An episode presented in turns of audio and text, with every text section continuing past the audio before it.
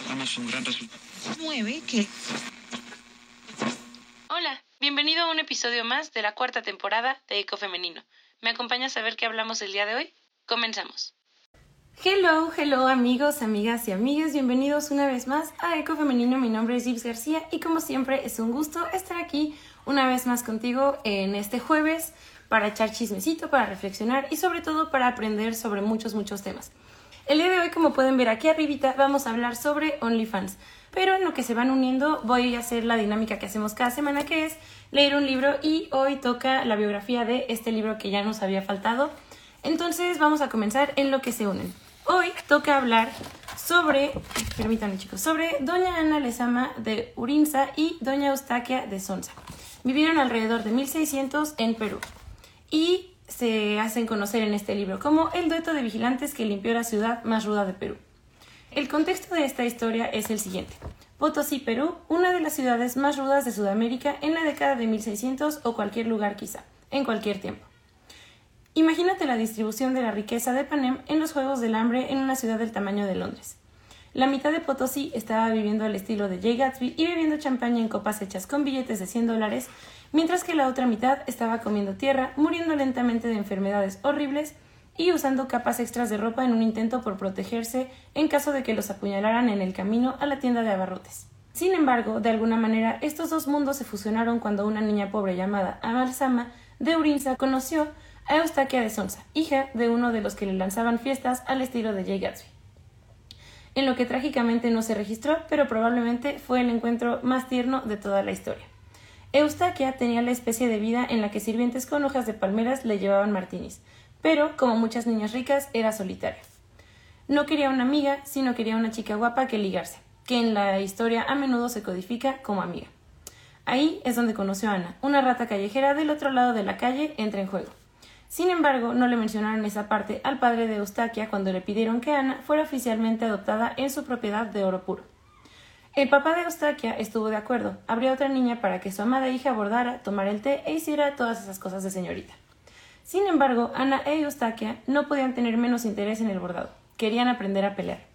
Ana y Eustaquia compartían la pasión por las peleas de espadas y, como Eustaquia tenía padres indulgentes, pronto estuvieron de acuerdo en que eh, tuvieran maestros de esgrima. Cuando se hicieron demasiado buenas para sus maestros esgrimistas, decidieron llevar sus habilidades a las calles e impartir justicia al estilo de vigilantes a los criminales que amenazaban a los inocentes en Potosí. Y como no era muy adecuado que las señoritas merodearan sin chaperones por la noche, Eustaquia y Ana se disfrazaban. Cada noche salían de su villa vestidas como hombres y merodeaban por las calles en busca de cráneos que partir. Eran Batman y Robin homosexuales feministas de Perú. De parranda por las calles de la ciudad más peligrosa de Sudamérica, estas dos muchachas disfrazadas se paseaban por bares, bebían, bailaban y apostaban hasta que ubicaban a un inocente en peligro. Entonces sacaban las espadas. En una de sus famosas batallas, Ana y Eustaquia se enfrentaban a cuatro bandidos. Como cualquier doto de acción, las chicas pelearon espada con espada.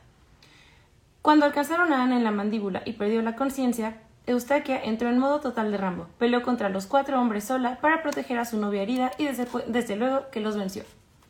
Y bueno, no se preocupen, Ana se levantó tambaleándose y le cortó la mano al tipo que la había herido.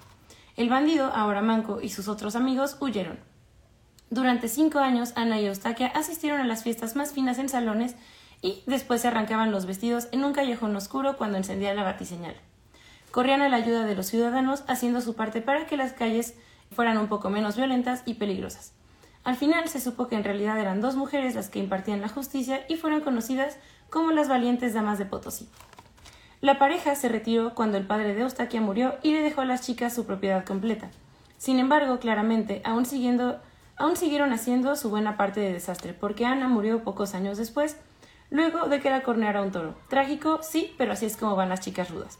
Eustaquia entró en duelo por Ana y murió solo cuatro meses después del corazón roto.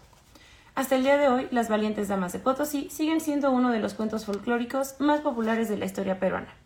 Y, pues, como muchas mujeres homosexuales de la historia, no se sabe con certeza si la relación de Ana y Eustaquia era verdaderamente romántica. Sin embargo, su historia tiene gran parte de los códigos que se usan para las mujeres homosexuales en el pasado. Las valientes damas de Potosí se hicieron legendarias al punto de que es difícil separar la realidad de la ficción cuando se estudia sus vidas. Las fuentes principales son escasas y las que existen tienden a inclinarse hacia la leyenda. Y bueno, esa es la historia que quería compartir con ustedes del libro Las chicas rudas del pasado el día de hoy. Y bueno, ahora sí, vamos a comenzar con el tema del día de hoy y para ello me gustaría dar una introducción.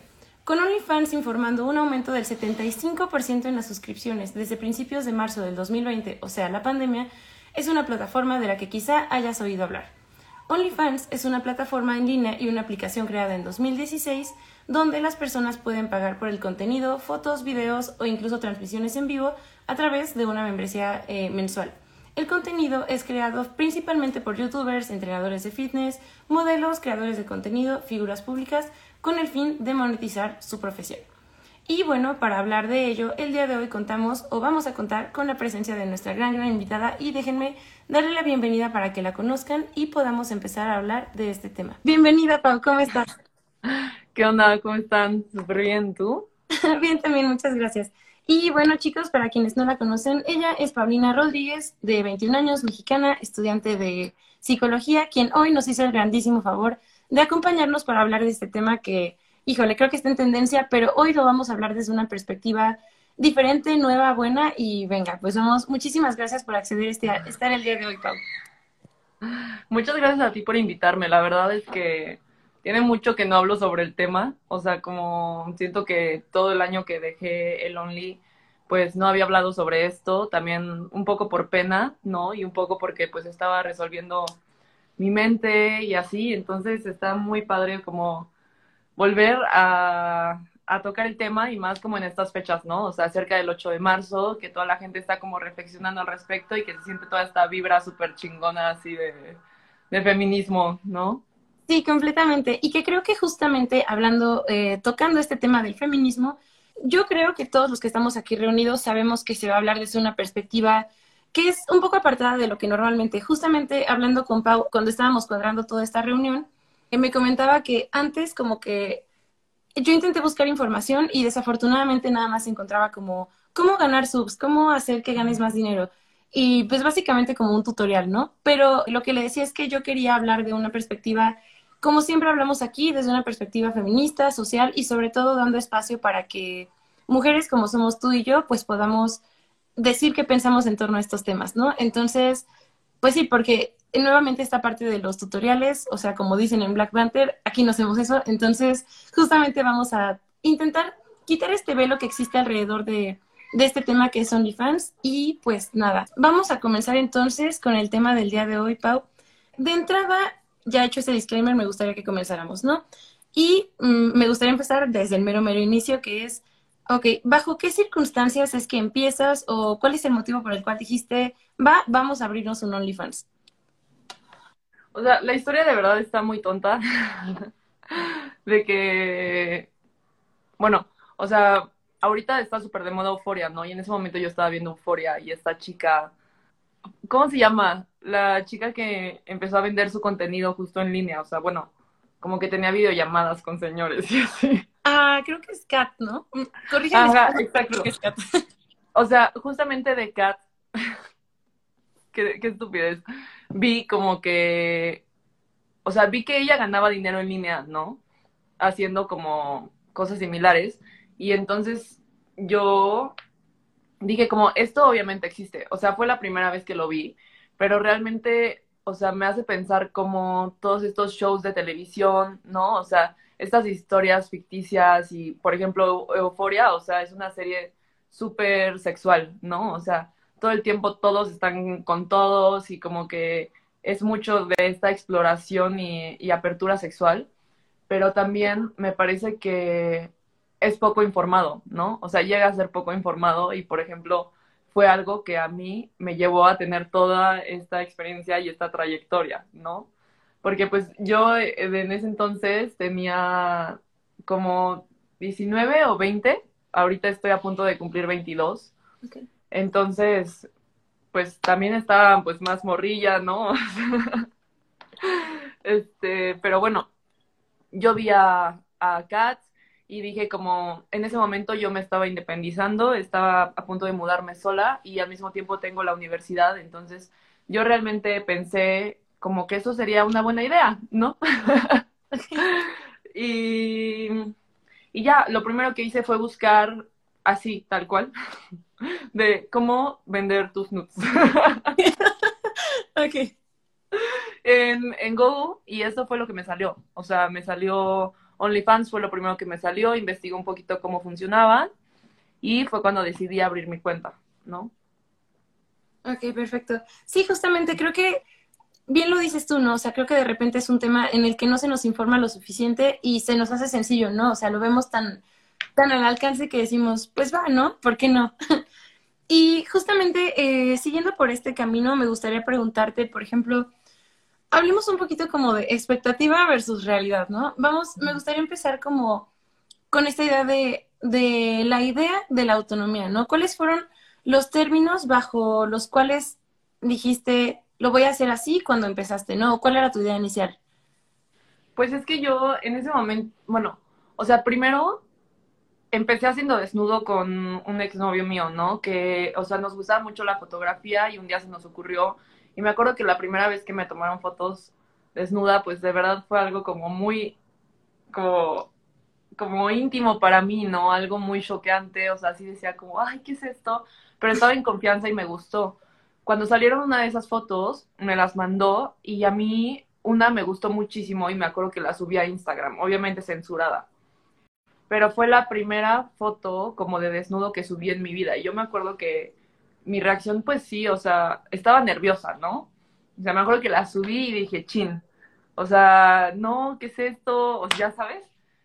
Pero me empezó a gustar, me empezó a gustar mucho y fue cuando empecé a hacer más, más como este rollo del desnudo, lo empecé a experimentar y lo empecé a ver como un arte, ¿no? O sea, como que me hizo sentir mucha confianza sobre mi cuerpo y pues así empezó, o sea, empezó como yo experimentando el desnudo como un arte, ¿no?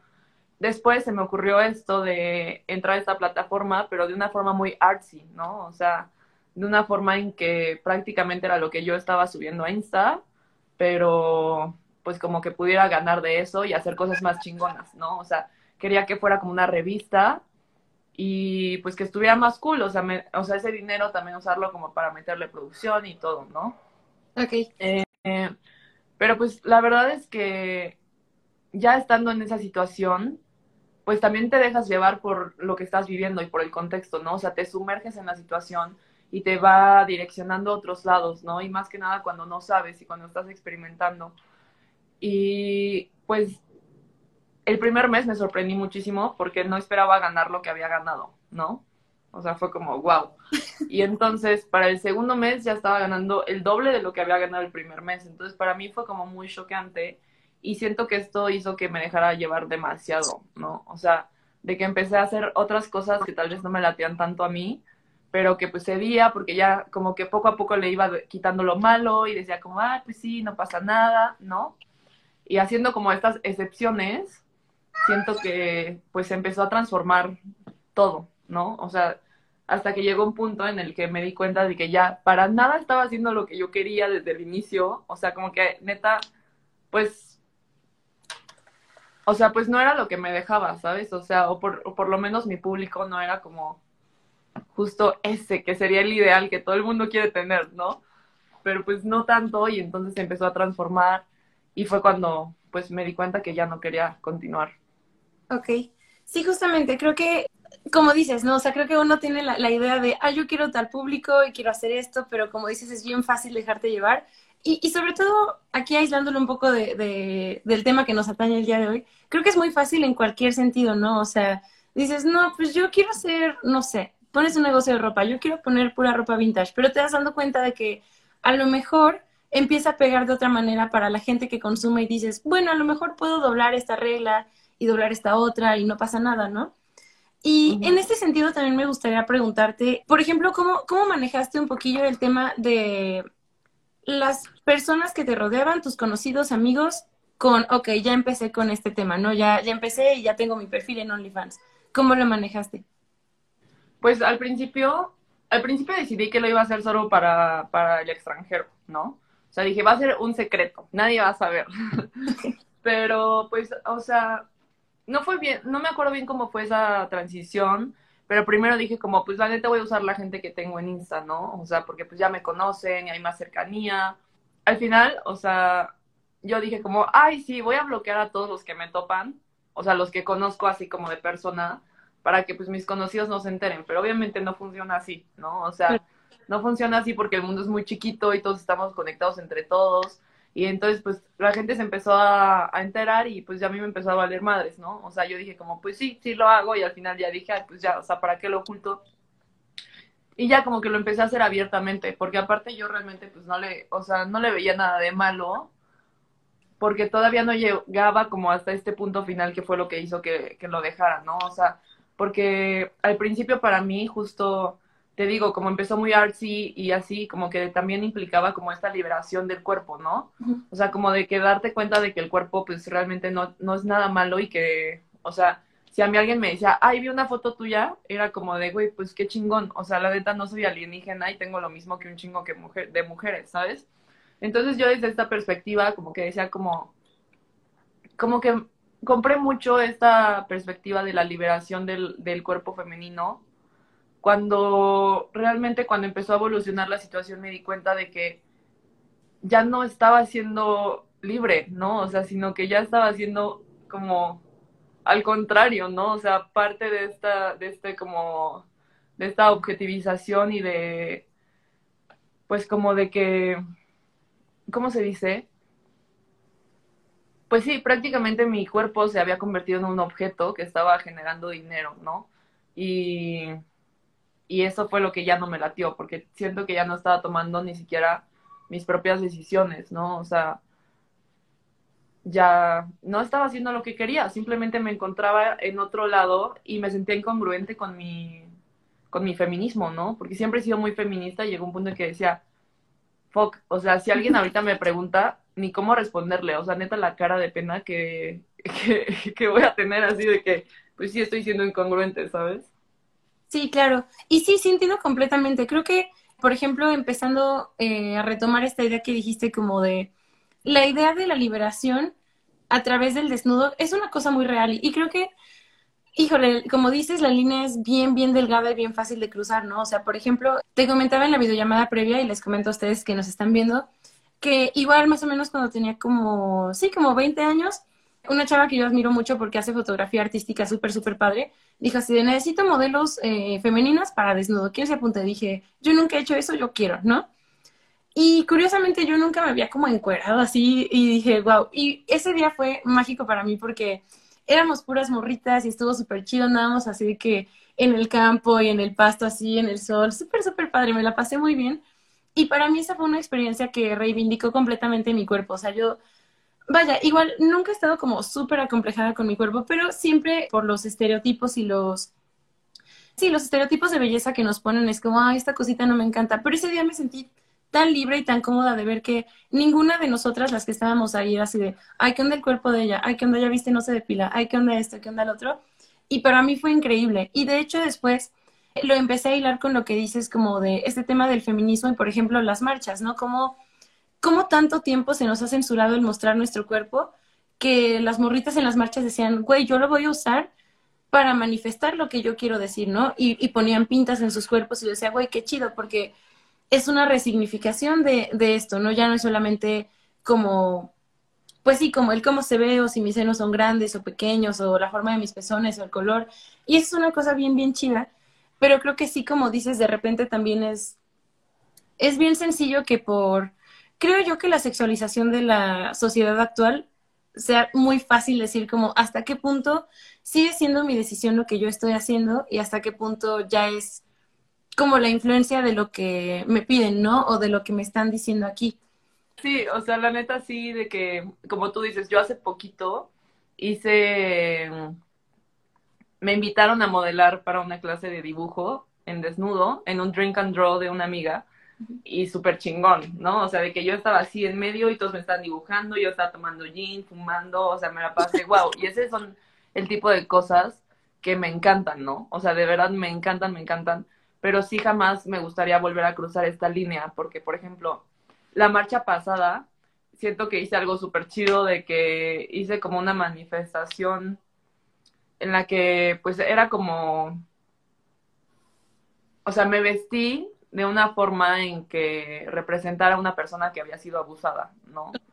Y entonces tenía como la cabeza, la cara tapada y como la, la ropa toda rasgada y tenía moretones, sangre, ¿no? Y, o sea, en la blusa se podía ver como mis senos y esa fue mi protesta, ¿no? O sea, yo traía un cartel que decía como que cosecha un país que siembra cuerpos.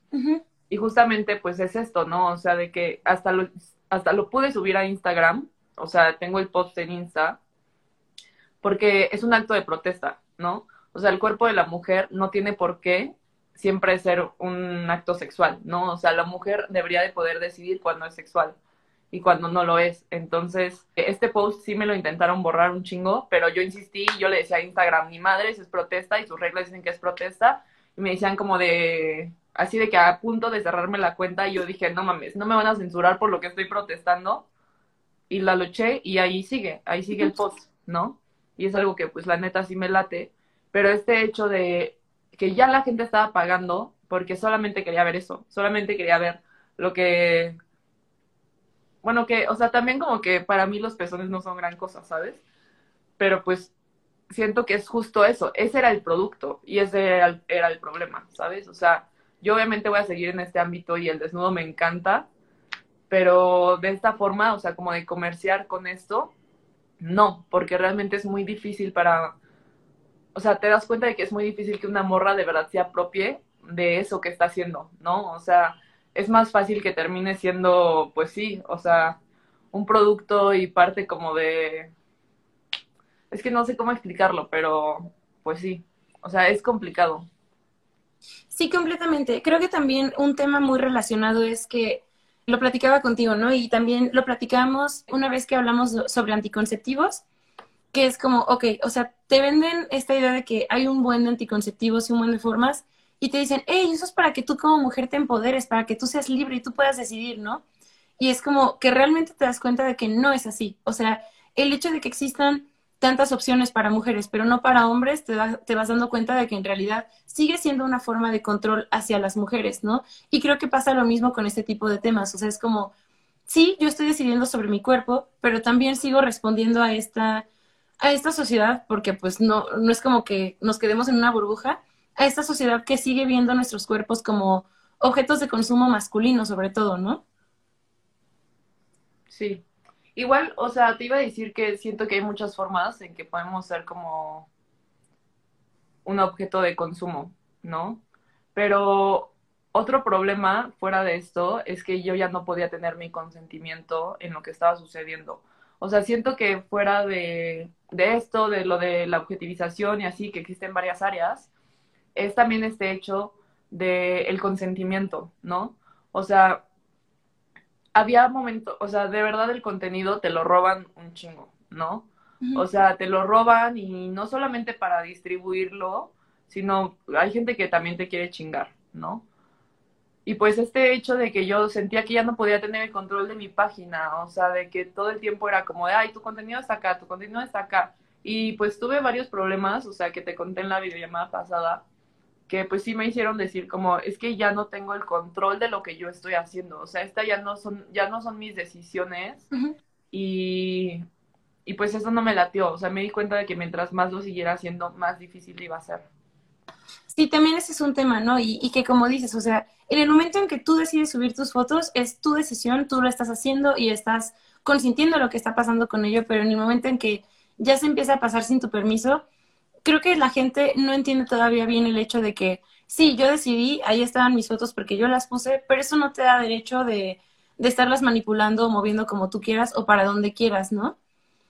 Vaya, también en este sentido me gustaría que avancemos un poquito al siguiente punto que es, hablábamos un poco como sobre cómo es crecer en esta sociedad y sobre todo sociedad mexicana pegada así cañón con el tema religioso y tal, y esta frase que engloba todo de ser una mujer respetable, ¿no?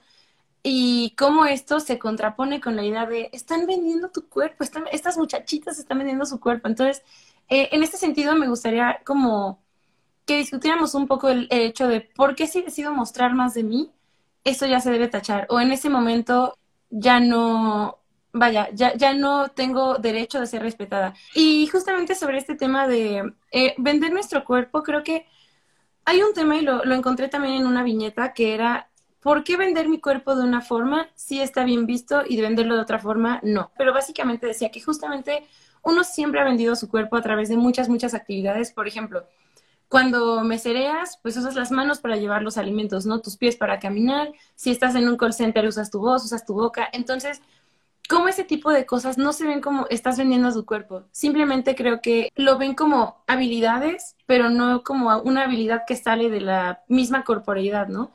Y como como bien decías hace rato, la corporalidad en unos sentidos es bien vista y, por ejemplo, el tema de la desnudez, que todos lo tenemos, todos tenemos un cuerpo con la misma anatomía, sí es señalado, ¿no? Sí, sí, o sea, y justamente, o sea, como ya te había dicho, a mí la neta nunca me pudieron como afectar en ese aspecto, ¿no? O sea, porque pues yo decía como, ¿qué? O sea, ¿y qué pasa? o sea, ya fuera del moro de la gente y del pudor y así, o sea, es como, bueno, ¿y qué me va a pasar? O sea, no me voy a morir si la gente me ve desnuda, ¿no? O sea, porque pues al final todos tenemos un cuerpo y todos nos vemos desnudos cuando nos bañamos y cuando todo, ¿no? O sea, y pues sí hubo como situaciones en las que sentí que me querían como humillar a partir de mi cuerpo, ¿no? O sea, como esta situación que te conté de que a una chica le gustaba un buen mi ex y entonces como que empezó a hacer, a hacer y decir cosas como para humillarme a partir de, de mi cuerpo. Y yo la neta es que fue algo que nunca, nunca dejé que me afectara, ¿no? O sea, a mí fue como de pues, no, o sea, no, no me afecta para nada, simplemente me empezó a afectar este hecho más que nada, o sea, de, de que era incongruente con mi feminismo de alguna forma y de que mi consentimiento ya no era, o sea, pues, de que ya no había consentimiento de muchas cosas donde se estaba mandando mi contenido, ¿no? Y ese fue el problema más que nada. Sí, justamente. Y creo que en este sentido también es una cosa que, que se tiene que hablar, ¿no? Y que pocas veces se, toca, que es, ok, como dices, a ti, eh, como en, en tu persona, no te podían herir. Entonces, como dices, siempre hay alguien que te quiere chingar, que busca la manera de, ¿cómo le voy a hacer para que esta persona se sienta mal con lo que estás haciendo? Y entonces, ¿qué pasa? Como te ven muy fuerte a ti y dicen, bueno, ¿qué flancos puedo atacar, no? Y en ese sentido también, justamente, eh, me gustaría como preguntarte, ¿no? Como si aparte de esa tuviste otras experiencias donde intentaran como llegar a personas allegadas a ti como, hey, ya viste lo que está haciendo, no está bien, como para intentar afectarte a ti de forma indirecta. Sí, puta, uff.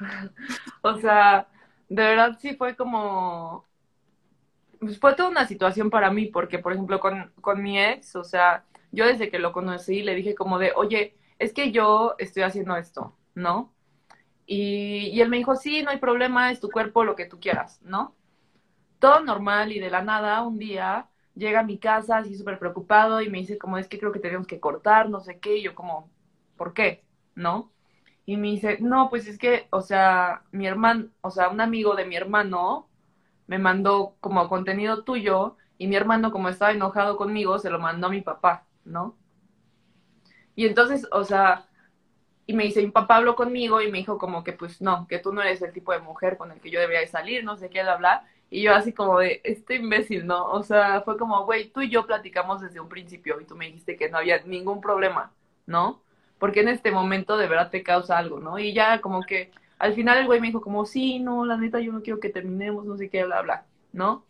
Pero pues a mí este tema me dolió muchísimo porque la familia de este güey, yo la quería mucho y la, o sea, de verdad la apreciaba y sentí que, que teníamos como, como algo, como una conexión, o sea, yo sentí que había conectado mucho con su familia y a partir de eso jamás me volvieron a hablar, o sea, y me dolió mucho que, por ejemplo, yo me llevaba mucho con un primo suyo y el primo de verdad un día así súper pedo me empezó a tirar la onda y me empezó a, o sea, a sentir como que, o sea, él hizo como, como que quiso hacer como que tenía acceso a mí solamente por lo que yo estaba haciendo, ¿no? O sea, como si él pudiera estar conmigo y hacer lo que él quería solamente por esta situación. Y me molestó mucho porque pues yo no tenía una relación abierta con, con mi ex, o sea, yo, yo estaba cerrada con él y como que llegara y me tirara la onda y me empezara a insinuar por esta situación pues, o sea, sí no me, no me gustó nada. Y pues muchos jamás los volví a ver y pues fue feo porque sentí que me definieron solamente por eso. O sea, todo lo que yo les había mostrado por meses, quién yo era, lo que hacía, o sea, así, se anuló totalmente. y ya, solamente era eso. Entonces sí fue una situación que me dolió muchísimo. Y aparte, una situación muy injusta, ¿no? Porque fue horrible lo que hicieron, o sea, de verdad de que, pues eh, el amigo se lo pasó al hermano, el hermano se lo pasó al papá, el papá se lo pasó a su hermano y, y su papá se lo pasó a su primo y se lo empezaron así a rolar entre la familia. Como, como, güey, o sea, ¿cómo me están criticando y qué tipo de familia son ustedes? O sea, ve lo que están haciendo, ¿no? O sea, ¿cómo es que el papá habla con su hijo y le dice como de, no, no estás con una mujer respetable, no sé qué, pero ellos agarran y se rolan todo y son personas respetables, ¿no? O sea, y también como que yo me cuestionaba mucho el hecho de, ok, no es como que este contenido salió de las noticias o de así de que estaban viendo la tele, ¿no? O sea, obviamente es porque están involucrados en esta, en esta red de contenido, salió, y entonces, ¿por qué la única persona criticada soy yo? Cuando ellos también están consumiendo, ¿no? ¿Y por qué solamente a las que crean el contenido se les critica y a los que consumen no? Justamente, relacionado a tu anécdota, ponen, mucha gente tiene miedo de tener relaciones con chicas que hacen ese tipo de contenido, incluso con otros temas por el miedo de pensar de lo que los demás dirán, prefieren ocultar la relación por miedo a lo que podrían decir sus padres o amigos, etc. Aquí justamente es algo que platicaba contigo, ¿no? Que es el por qué una mujer sí es respetable y por qué la otra la puede tachar de lo que sea, ¿no?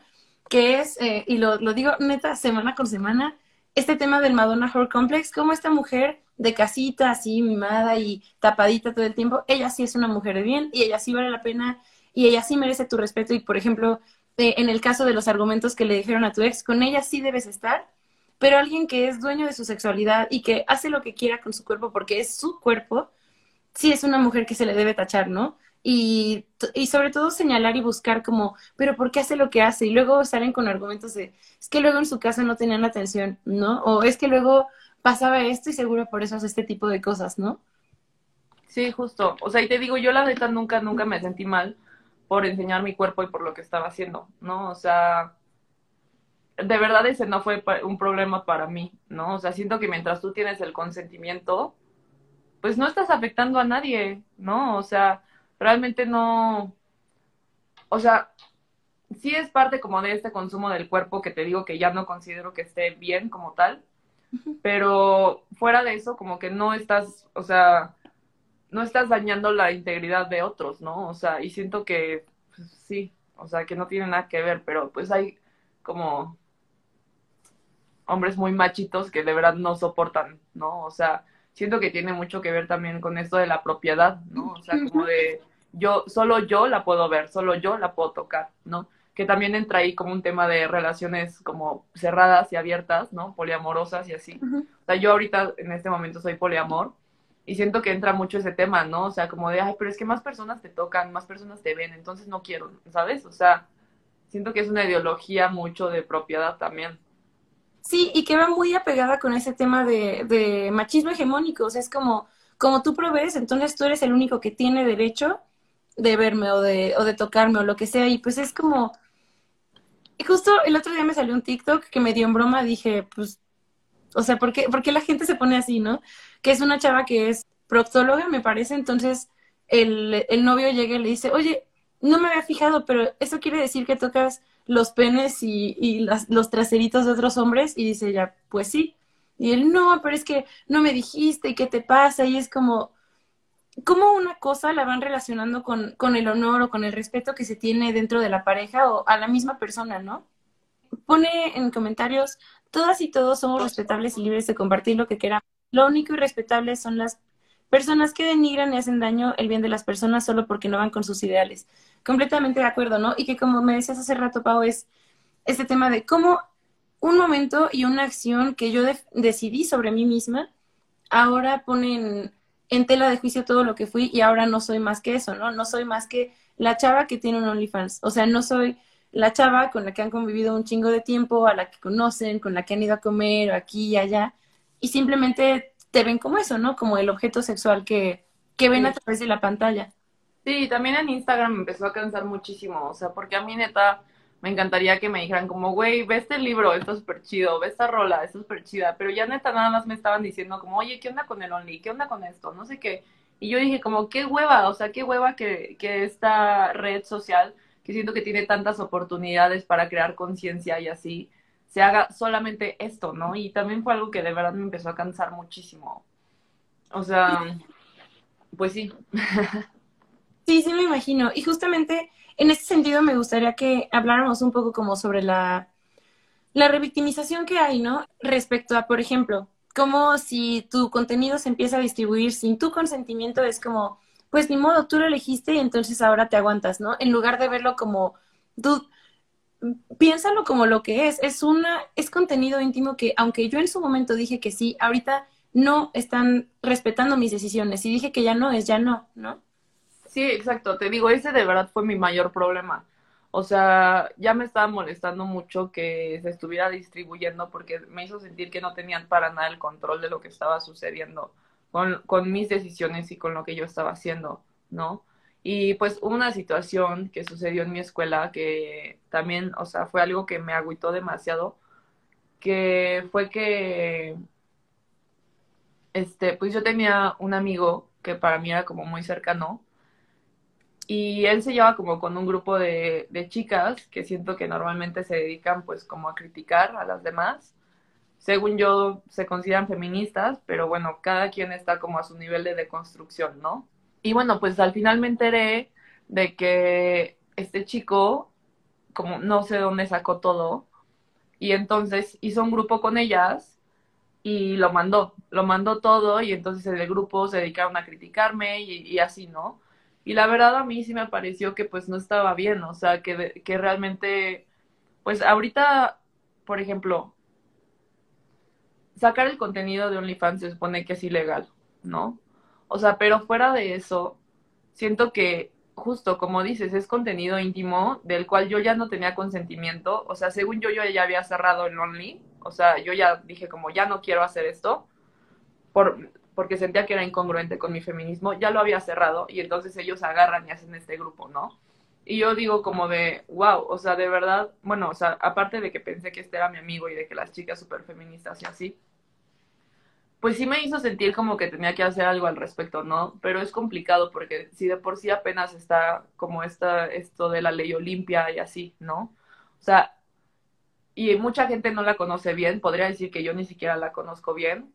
Es algo que ya se está dando a conocer, que está sonando, pero la gente no sabe bien cuándo aplica, cuándo no. Y pues a mí, o sea, sí me hubiera gustado haber podido hacer algo, porque siento que eso ya estuvo súper fuera de mi consentimiento.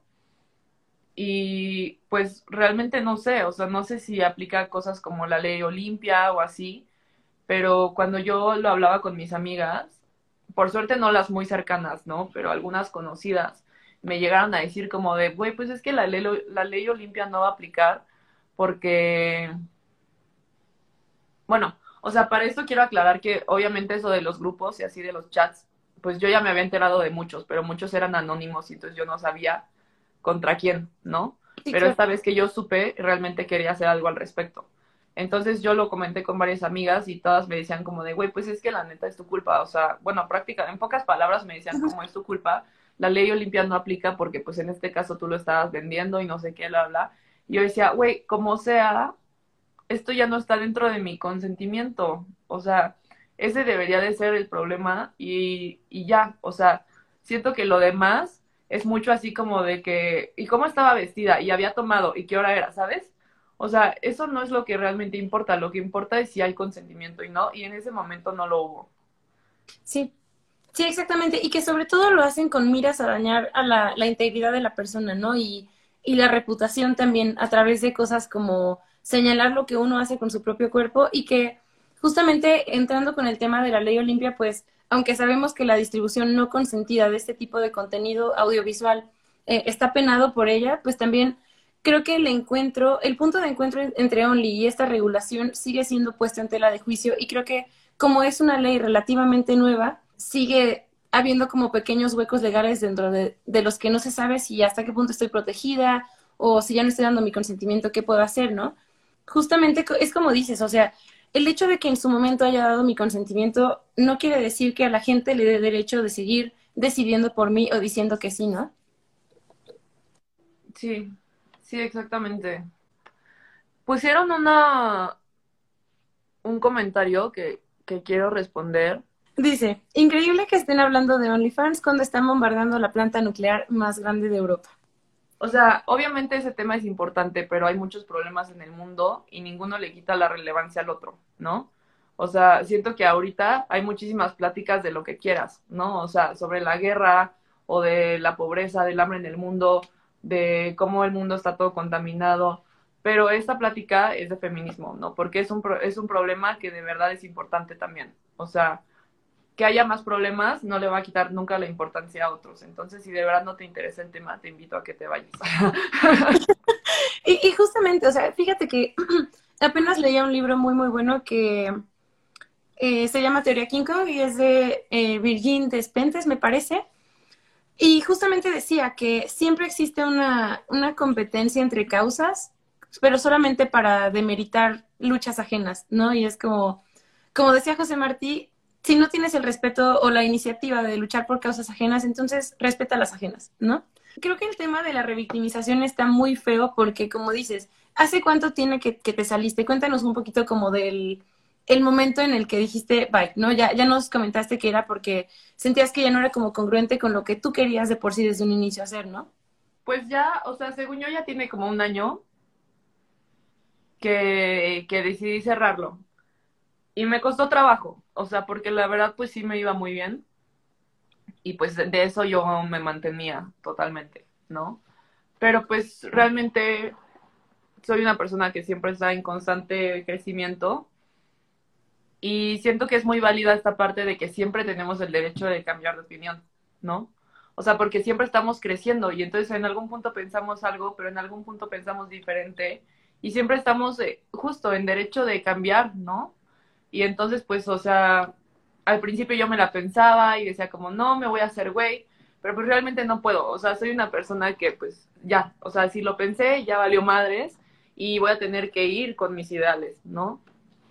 O sea, de verdad ya me causaba demasiado ruido sentir que estaba siendo incongruente conmigo misma, porque es muy difícil serlo. O sea, siento que muchos de nosotros nos damos cuentas de, de, nos damos cuenta de incongruencias que tenemos, o sea, pero que como es lo cómodo, nos quedamos ahí y eso no nos deja crecer. Entonces yo, pues, o sea, decidí aventarme a dejarlo, a hacer otra cosa, a descubrir dónde sí me iba a poder desarrollar como quería, ¿no?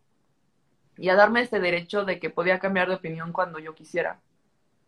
Ok, perfecto. Y justamente hace rato hicieron una pregunta, pero no la dije porque creo que ahorita es momento de sacarla pusieron, ¿hubo algún otro tipo de satisfacción propia fuera de ser eh, la dueña de tu cuerpo? O sea, el generar dinero basado en tu talento, ser de alguna manera tu propio jefe, etcétera.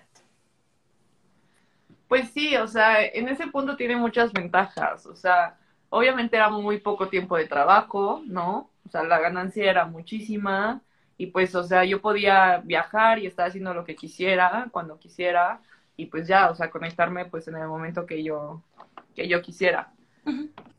Igual no fue tan fácil porque, o sea, sí llegué a perder dinero porque usaba una plataforma eh, y ahí se me perdieron como 80 mil pesos. no. que jamás volví a ver, así jamás. Sí, claro. Entonces también, también hay problemas porque pues el dinero venía de otro lado y ahí pues ya entran las bitcoins. no, porque pues en ese momento era muy difícil, o sea, de verdad de que se tardaba un chingo de días y pues el dinero se perdía, o sea, en ese, en ese caso yo lo perdí y valió madres y de verdad que lo intenté y no se pudo hacer nada al respecto. El punto es que sí, sí tiene varias comodidades, pero pues justamente esta comodidad es lo que me hizo como que me empezara a transformar algo que no era lo que yo quería. ¿No? Y entonces me di cuenta de que tuve que dejar esta comodidad para pues ser congruente con lo que yo pensaba.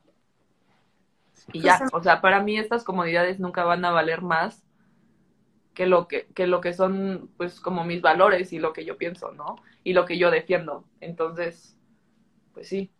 Sí, y justamente en ese sentido eh, te preguntaban que por qué sentías que eras como incongruente, si podrías profundizar. Creo que lo hablamos un poquito, pero si pudiéramos eh, elaborar un poquillo más respecto a esta postura. Pues según yo fue lo que desarrollamos toda la plática, pero si quieres hacemos un resumen. creo yo que y perdón si pongo palabras en tu boca que a lo mejor no son, pero creo yo que tiene mucho que ver porque sí, o sea, seguimos en esta sociedad machista donde finalmente, por mucho que, que te digan, sí, tú eres dueño de tu cuerpo y esta frase que está súper de moda, empodérate, ¿no? Este empoderarse finalmente genera beneficios a otras personas como esto, ¿no? Empezar a distribuir cosas sin tu permiso que pues finalmente no estás decidiendo tú y en ese momento, ¿dónde quedan mis decisiones y mi autonomía como, pues como mujer, ¿no? Sí, exactamente. Eso es lo que estábamos hablando. ok, perfecto. Y, ok, hablemos un poquito de este tema del acoso, ¿no? Hablando contigo previamente me decías que durante tu estancia en OnlyFans no sentías que hubiera tanto acoso porque era una decisión que habías tomado tú, pero mi, mi pregunta es cómo sufriste acoso pre o post OnlyFans y cómo fue esto. Pues, o sea, siempre hay acoso, ¿no? Siento que en todas, o sea, a todas nos ha llegado fotos que no, que no queremos, ¿no? A todas nos han llegado como, a todas nos han acosado por el simple hecho de ser mujeres. Y creo que no solo a las mujeres, creo que hay hombres que también han sido acosados, pero podría decir que en su mayoría, o sea, que las mujeres somos más vulnerables ante eso, ¿no? En el Only realmente no, o sea, siempre sentí que la gente pues me respetaba y como que pues normalmente sí había un contexto así, ¿no? O sea, como flirty, eroticón, ¿no? Entonces pues a mí realmente no me molestaba, pero pues sí, o sea, ya después de que lo dejé de hacer, como que pues sí me molesta que todavía me, o sea, que por ejemplo me lleguen como cosas de que, ay, ¿quieres hacer un trío? Ay, hay que vernos y te pago y cogemos, o sea, es como, güey, yo nunca hice nada de eso, ¿por qué piensas que lo voy a querer hacer? O sea, ¿o por qué piensas que voy a querer estar contigo y con tu pareja? Nada más porque yo hice esto. O sea, yo realmente nunca dejé que nadie me tocara, yo nunca me junté con nadie para verlo. O sea, como que no sé por qué la gente brinca de una cosa a otra, ¿no? O sea, y ahorita que yo ya ni siquiera lo estoy haciendo, que ni siquiera estoy en ese ámbito, sí me molesta que me sigan llegando comentarios de ese aspecto, ¿no? O sea, ¿por qué?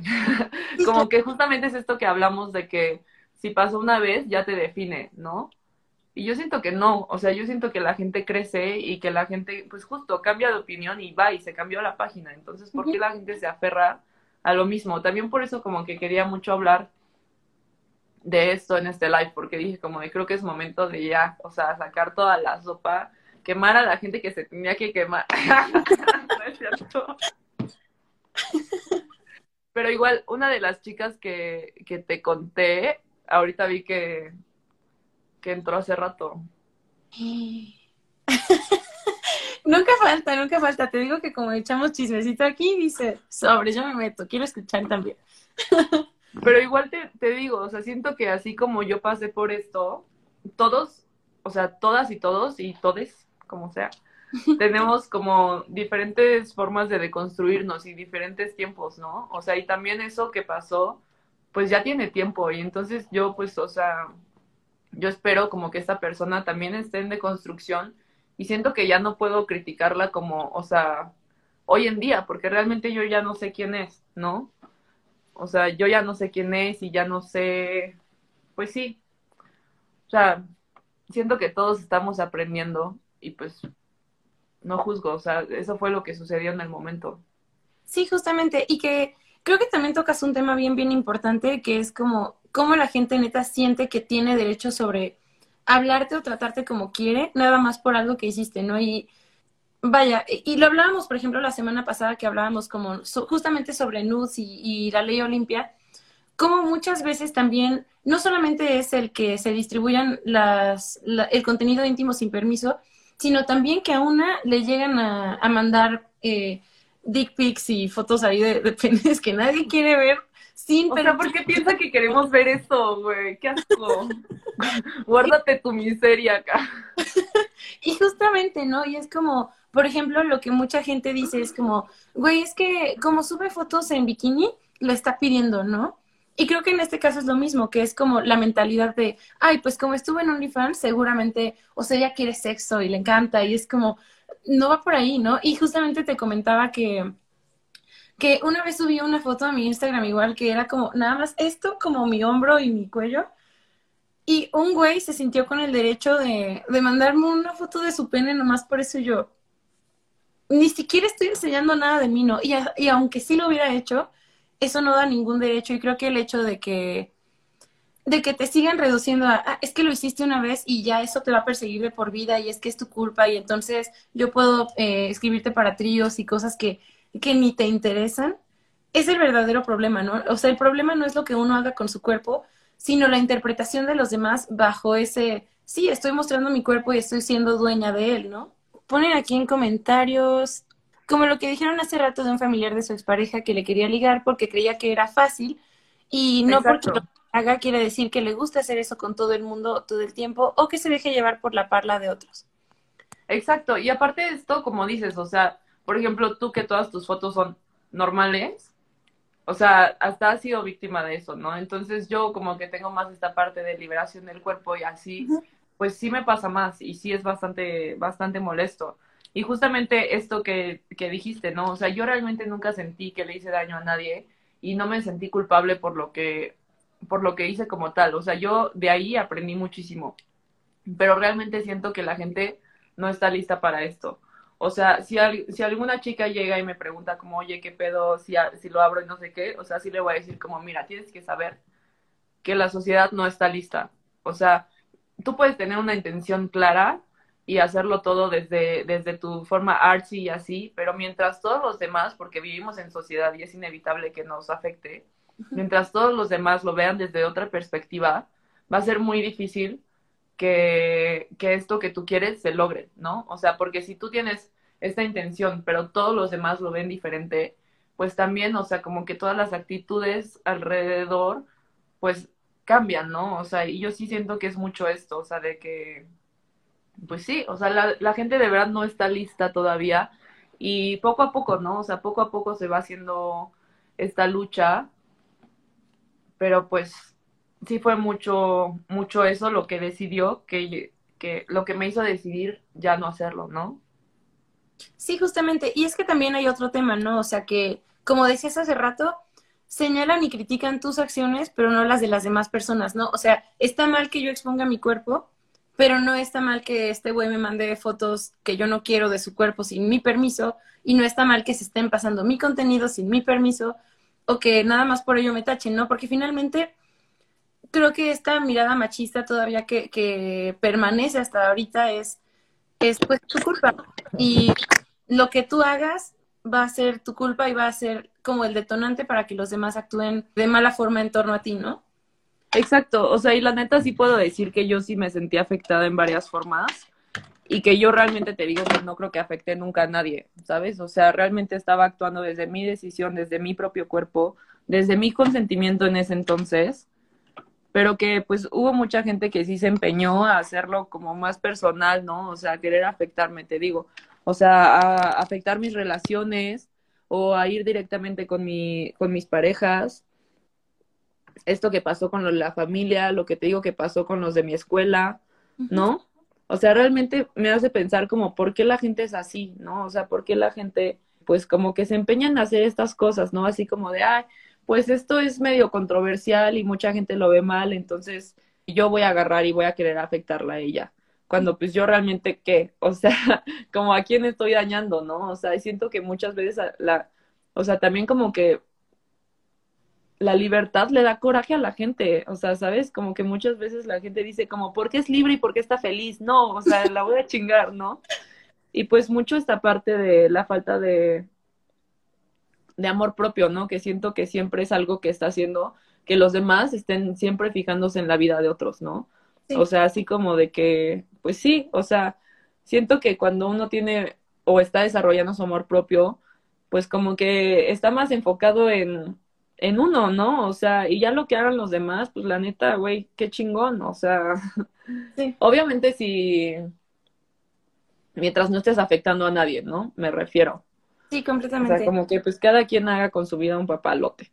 Pero pues, ¿qué? Lo dije mal, ¿verdad? No, pero está, está perfecto. Sí, sí se entendió, se entendió. Neta, qué mensa. Pero, pero pues sí.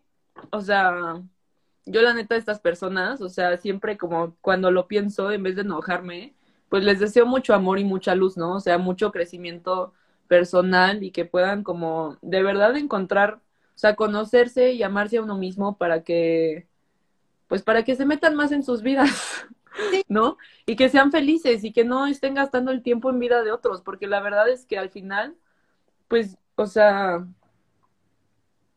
no sé, siento que sí es como una pérdida de, de energía, ¿no? Porque al final, pues la vida es mía y yo la voy a dirigir a donde yo quiera.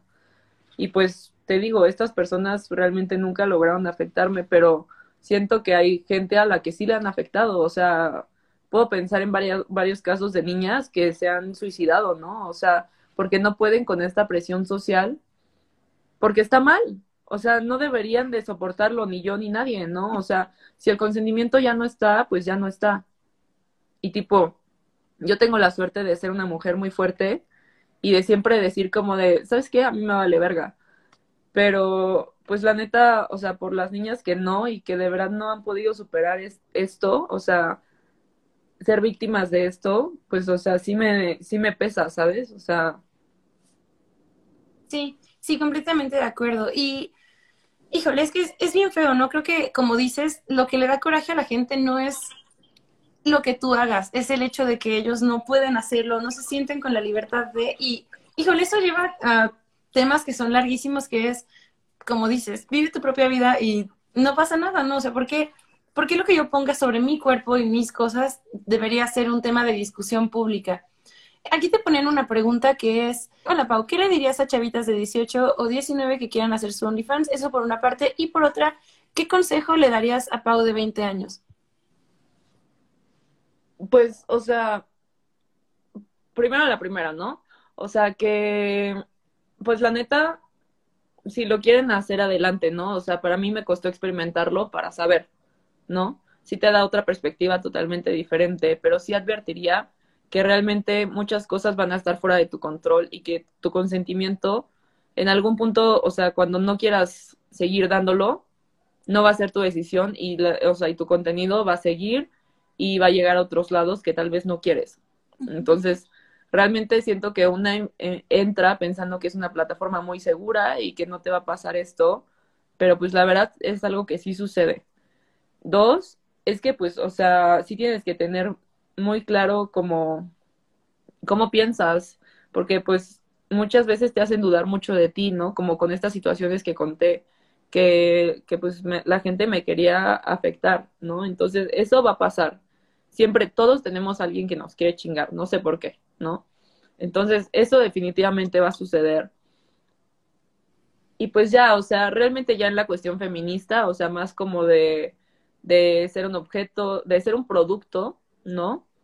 Ya siento que eso pues es cuestión como más de cada quien, porque todos tenemos pensamientos diferentes. Obviamente yo lo metería a la plática, pero pues si la persona no piensa así, no le parece de esa forma, está bien, pero sí advertiría, ¿no? Que más que nada esta parte del consentimiento, o sea, que realmente, pues, no, no vas a ser dueña de, de este. Creo que, creo que es un tema, ¿no? Creo que también a mucha gente, lo vemos todo tan inmediato en lo digital que se nos olvida que lo que toca Internet se queda, o sea, y, se queda para siempre, ¿no? Y, y, creo que de verdad sí es una plática sobre la cual hace mucha falta eh, ahondar, porque creo que de repente es, es sencillo, ¿no? Tomar la decisión de, bueno, es mi cuerpo, vivo con él, ¿por qué no? ¿No? Pero creo que de repente se nos olvida ver hasta qué punto eso nos va a repercutir, ¿no? O sea, viéndolo por un lado amable, por ejemplo, ahí tenemos videos de, no sé, me viene a la, a la mente Fergie cuando hizo una pichi vuelta de carro en un show y ese video se hizo, o sea, no deja de circular hasta la fecha en YouTube y en mil lados y es como, bueno, pero ahí no está atentando como contra la integridad de una persona, ¿no? Y que como decían en un comentario más arriba, no son solo niñas, ¿no? Hay incluso modelos que hoy en día les lastiman los comentarios de la gente hasta pues consecuencias que, que escapan a nuestro entender común, ¿no? O a situaciones cotidianas y que de repente sí se nos olvida el, el alcance de, de lo digital. Se nos olvida también, por ejemplo, que pese a ser algo digital y archivos encriptados y lo que sea, son cosas muy tangibles, porque no estamos hablando de, pues, animaciones, estamos hablando de personas reales, ¿no? Sí, justo, o sea, siento que esto sí se, sí deriva mucho como de la falta de conciencia que hay todavía, ¿no? O sea, porque esto, pues, o sea, es como a partir de la gente, ¿no? O sea, de la gente que toma decisiones y que pues de muchas formas no respeta, ¿no? Y no, no como que siento que muchas veces la gente no mide sus consecuencias. Entonces sí siento que hace mucha falta conciencia y por eso es que si esta chica me, o sea, si una chica así me preguntara, yo sí le advertiría que falta mucha conciencia al respecto todavía. Sí, tienes, tienes toda la razón y creo que es un tema, ¿no? Y, por ejemplo, avanzando un poquito más, vamos como al epílogo, ¿no? Que es, ¿qué siguió para ti después de OnlyFans? Después de que dijiste, vamos a cerrar esto. Mis preguntas serían, la primera que, que me gustaría retomar sería la que hicieron más arriba, que es, ¿qué, ahora con la experiencia que tienes, ¿qué, ¿qué, te hubiera gustado decirle a la Pau de 20 años que apenas iba empezando y dijo, va, pues la neta siento que fue parte de mi journey en esta, en este conocimiento, ¿no? De esta liberación del cuerpo y de poder expresar la sexualidad libremente, ¿no? De vivirla y de muchas formas, de muchas formas no censurarla, ¿no? O sea, y a mí la neta sí me late hablar y me late decir las cosas como yo las pienso y como son, y siempre he sido así, y eso es algo que me gusta mucho. Entonces siento que de verdad fue un aprendizaje bastante valioso. O sea, te digo, no me arrepiento para nada. Es algo que ya no volvería a hacer. Pero pues sí siento que fue parte de este viaje, ¿no? O sea, te digo, todo empezó con una foto de desnudo en Instagram. Eh, todo empezó con eh, Cat de Euforia que me metió la idea a la cabeza. Todo empezó con voy a hacer una revista artística. Y fue algo que fue escalando, que se fue transformando hasta que yo dije, ¿qué estoy haciendo? Esto no es lo que yo quiero, ¿no?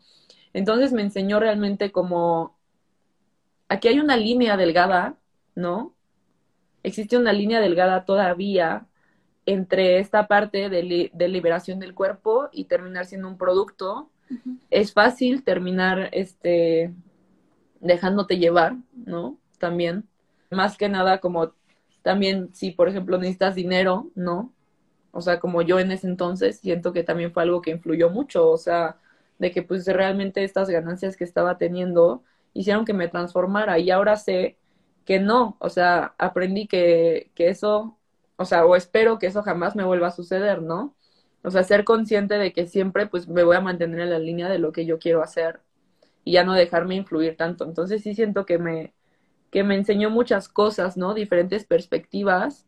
Y pues en este momento estoy muy feliz, o sea, estoy muy feliz con lo que viví. La neta es una experiencia que pues ya nadie me va a contar, ¿no? y al contrario, o sea, haciendo cosas como lives como hoy, siento que podemos como concientizar, ¿no? Y dar un poquito más a entender. Y por ejemplo, este, pues esta gente que, que llegó a entrar al live, ¿no? Y que me vio ahorita y que tal vez lo ven desde otra perspectiva, dicen como de chale, o sea, yo neta no lo veo así, pero es porque pues todos nos estamos transformando juntos, todos estamos creciendo juntos para pues, o sea, tener un grado de conciencia colectivo más alto, ¿no? Entonces siento que, pues sí, todos, es, todos estamos aprendiendo y pues me enseñó muchísimo. Justamente, y creo que también una cosa bien chida, y te la decía en la videollamada pasada, pero te lo digo ahorita, yo te escucho hablar y veo a una, a una mujer súper fuerte y súper segura de lo que es y de lo que hace, y yo pienso que este tipo de experiencias, lejos de decir, no, ¿qué estoy haciendo? No sé qué, al contrario, afianzan lo que uno de por sí es, ¿no? Entonces, terminan de hacer que el espíritu que de por sí es fuerte se haga todavía más fuerte y más aguerrido y, y como hace rato con los comentarios, no nos dé miedo decir las cosas y señalarlas cuando sabemos que están mal, ¿no? Porque justamente creo que así es como se logran los cambios y que creo que yo, algo que me llevaría mucho de esta plática es que justamente abre los ojos a muchas realidades que de repente se nos hacen muy lejanas, como, ay, pues las chavas que se exponen pues son muy ajenas a mí, ¿no? Y es como, están, estamos en todas partes, o sea, y, creo que realmente se trata de empezar a ver a las personas como lo que son, como personas, no como, no como esta mujer que sí merece respeto y esta que no, sino como personas reales y tangibles que están existiendo alrededor tuyo, ¿no? Sí, y justamente, o sea, porque este tema de Lonely como que pues está siendo muy famoso, ¿no? O sea, no sé ni si en este momento sigue como en su peak o si ya bajó, pero pues recuerdo que tiene no mucho como que explotó el tema, ¿no? Y como que hay falta de información, mucha gente no sabe qué onda, ¿no? O sea, no es algo normal porque es nuevo, ¿no? Y entonces pues siento que yo como me he dado cuenta que pues el feminismo sí es una una lucha de vida para mí, ¿no? O sea, es una causa, es una causa muy grande para mí y el haber formado parte de, de algo como OnlyFans, siento que me hizo crecer muchísimo y que ahora se integra en mi vida de mi, de mi historia feminista, ¿no? O sea, porque es algo que yo viví, o sea, yo viví, yo estuve ahí, yo lo sentí, yo pasé por todo esto. Y pues me gusta mucho poder, poder justo compartirlo y, y como conciencia, ¿no? Sí, justamente, y que creo que también hay muchas cosas que desafortunadamente no las alcanzamos a ver hasta que nos tocan en carne propia, ¿no? Y hasta que las vivimos. Es, por ejemplo, eh, hablaba con, con un amigo que decía así como que tenía esta idea pendeja de que, de que las mujeres cuando estamos reglando es como ir al baño, es como, pues aguántate y ya. Y es como, ah, así no funciona, ¿no? O sea, desafortunadamente creo que no lo... Estaría chingón. sí, ojalá, ojalá si fuera, ¿no?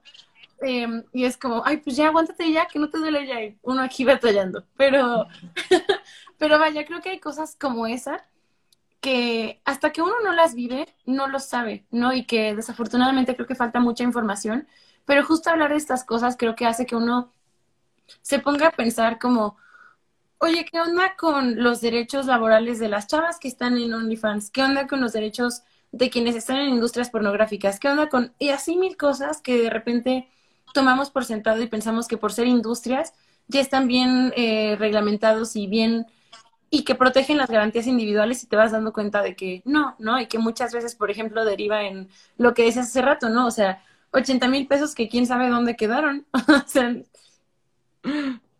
Sí, sí, sí, exacto. Y, o sea, pues a mí me viene mucho a la mente siempre como este trip de Mia Khalifa, ¿no?